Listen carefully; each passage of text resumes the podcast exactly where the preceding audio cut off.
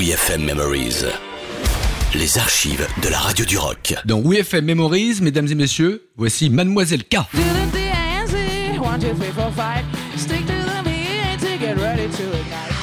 En 2015, Mademoiselle K était une fille très en colère, on peut le dire comme ça. Elle était venue présenter son nouvel album Hungry Dirty Baby entièrement en anglais.